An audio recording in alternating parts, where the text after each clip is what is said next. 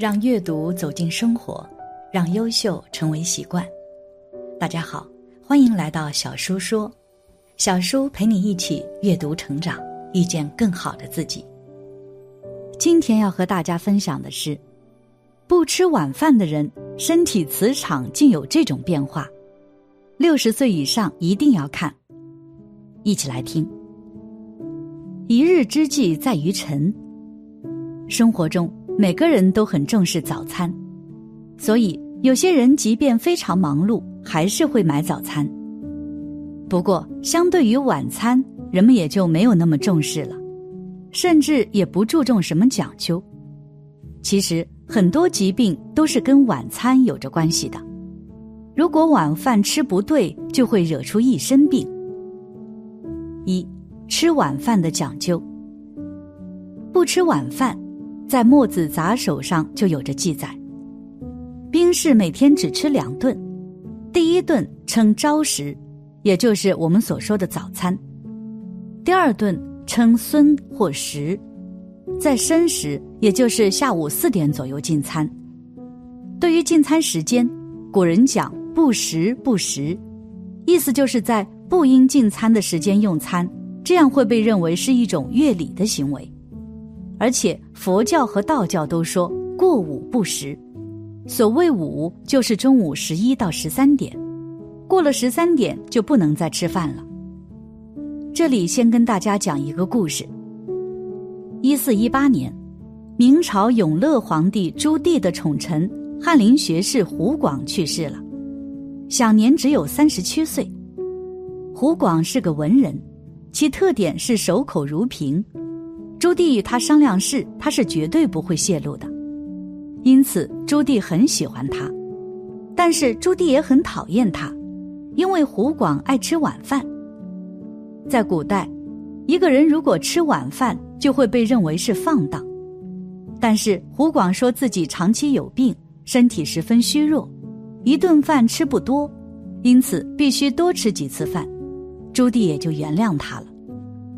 胡广当了翰林之后，才开始吃晚饭。诚如他自己说的，他自己长期有病，身体十分虚弱，一顿饭吃不多，因此要吃晚饭，而且晚饭非常丰盛。然而，胡广的身体并没有因为吃晚饭而强壮起来，反而毛病越来越多，于是三十七岁就去世了。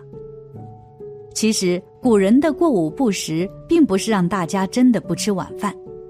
毕竟现代人入睡时间明显晚于古代，我们需要更多的食物和食量。现在不能照搬，但是提倡大家晚饭要少吃一点除此之外，晚餐不宜太过丰盛。中医认为四高都是吃出来的。要是你本人或者亲人朋友患有高血脂、高胆固醇、高血糖，高尿酸等疾病，我们会发现，每每到医院检查，都会听主治医生继续絮叨：“你为什么不吃清淡点？怎么不忌口？”医生说的没错，其实得了这些病，多是因为未完全消化或转化的物质。为什么现代人身体消化转化不了了？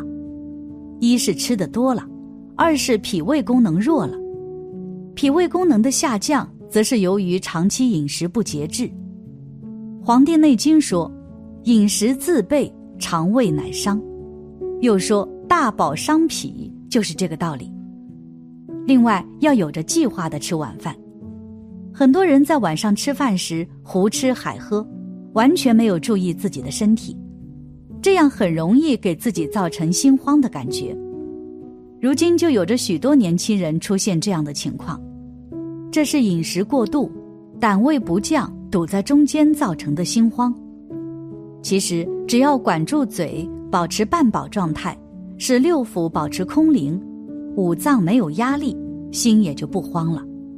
中医的经络理论中，心与小肠相表里，小肠化食物的能量来源于心脏，小肠脉不通会加重心脏的负担，所以。对于心的功能不够强大的人来说，饮食非但不能大补特补，还要吃的少量，要注意节制，不能让小肠有壅滞阻塞。老人尤其是这样。多数老人心脏功能有所降低，肠胃动力也不够，吃的过多，心与小肠都受损，不可不戒。很多老人都是在大饱后去世的，特别是晚餐吃饱吃撑，就在睡梦中不知不觉去了。药王孙思邈那句“夜饱饭，损一日之寿”，就是说晚上吃撑一顿，就是在减损一日的寿命。故晚餐以少食为养生之道。除了上述谈到的一些多吃晚饭的危害之外，根据相关医学研究，有十种疾病都跟晚餐吃太多有着关系，因此不得不小心啊。二，十种病都与晚餐吃太多有关。其一，肥胖。据统计。百分之九十的肥胖者源于晚餐吃太多、吃太好，加之晚上活动量少、能量消耗低，多余的热量在胰岛素的作用下大量合成脂肪，日积月累，肥胖也就形成了。生活中不少正在进行节食减肥的朋友，忽略了晚餐的重要性，不吃早午餐，晚上却大吃一顿，以致身体越减越肥。其二，糖尿病，长期晚餐过饱，经常刺激胰岛素大量分泌，很容易造成胰岛负担加重，加速老化，进而诱发糖尿病。肥胖也会引发糖尿病。其三，肠癌，晚餐若吃过饱，蛋白质食物无法完全被消化，在肠道细菌的作用下产生有毒物质。加上活动量小，进入睡眠状态中，使得肠壁蠕动缓慢，延长了有毒物质停留在肠道内的时间，增加了肠癌发生的风险。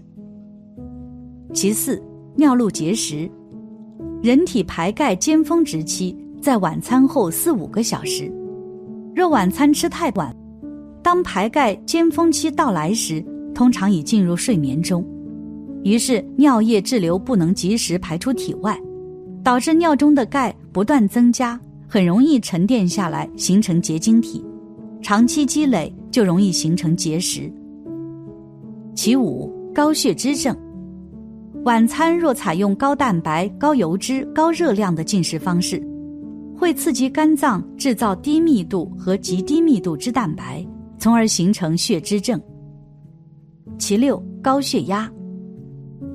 晚餐内容若偏荤食，加上睡眠时的血液速度减缓，大量血脂就会沉积在血管壁上，进而引起小动脉收缩，使外周血管阻力增高，易使血压突然上升，也会加速全身小动脉的硬化过程。其七，冠心病。晚餐的饮食若是偏向高脂肪、高热量，就可引起胆固醇增高。诱发动脉粥样硬化和冠心病。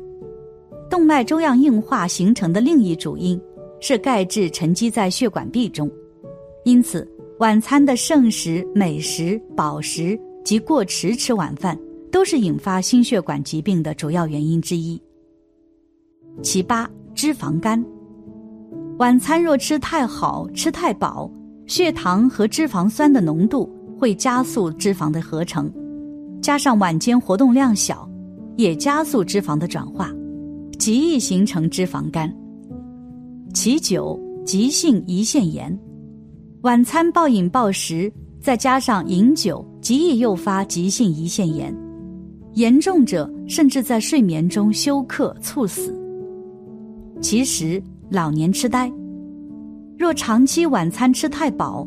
睡眠时，肠胃及附近的肝、胆、胰脏等器官仍在运作中，使脑部不能休息，脑部的血液供应也不足，进而影响脑细胞的正常代谢，加速脑细胞老化。三，怎么吃晚餐最健康？那晚餐应该怎么吃呢？大家都知道这样的一句谚语：早餐吃得像皇帝，午餐吃得像大臣。晚餐吃的像乞丐，就是告诉大家要合理分配吃饭的比例。根据营养膳食指南，一天三餐摄入量比例最好是三四三原则，即早餐占三成，午餐占四成，晚餐占三成。其次是健康晚餐要记住五要素：其一，晚餐要在下午五到七点间吃。按照古代人的说法，一般日落后就不吃东西了。但考虑到现代人的生活作息时间，推荐人们在晚上五到七点间吃晚餐，并尽量保持规律。即使加班不能保证每顿都按时吃饭，也最好在此时间段内吃些健康零食、水果。其二，晚餐要查漏补缺。吃晚饭前回想一下早餐和午餐都吃了什么，在晚上把今天缺的营养都补上。比如没吃足五百克蔬菜，晚餐就该吃一大盘青菜；如果前两顿没吃粗粮，晚上就来碗杂粮粥；如果没吃豆制品，晚上就该来个豆腐，补足前两顿缺了的食物，晚餐才能为全天营养找到平衡。其三，吃晚饭时一心一意，边吃饭边看视频，边吃饭边说话。这样最影响消化了。边吃饭边干别的，会分散吃饭的注意力，影响咀嚼和消化液的分泌。加之食物嚼不烂，必然会增加胃的负担。其次，晚餐要注意营养搭配，晚饭要吃的清淡一些，多吃些蔬菜和粗粮，少吃肥肉，从而增加肠胃动力，有助消化。其五。在外应酬时管住嘴，在外应酬更要把握好自己的饭量。在其他国家，越来越多的人开始把应酬聚餐安排在中午，晚上回家吃晚饭。这不仅有利于维系家人的感情，更对健康有利，值得提倡。总之，在书中记载着，晚餐有鬼食之称，虽然有些夸张，但也不乏道理。晚餐吃的不好，就会引起非常多的疾病。或许很多人认为这只是吃饭，不用较真。实际上，吃饭也是一种修行，跟你的起心动念也是有着关系的。如果能够吃好了，这也就意味着你的人生都会顺利一些。感谢你的观看，愿你福生无量。今天的分享就到这里了，希望你能给小叔点个赞。或者留言给出你的建议，别忘了把小书分享给你的朋友，让我们一起成为更好的自己。还没有订阅小书的朋友，一定要记得订阅哦！我们下期不见不散。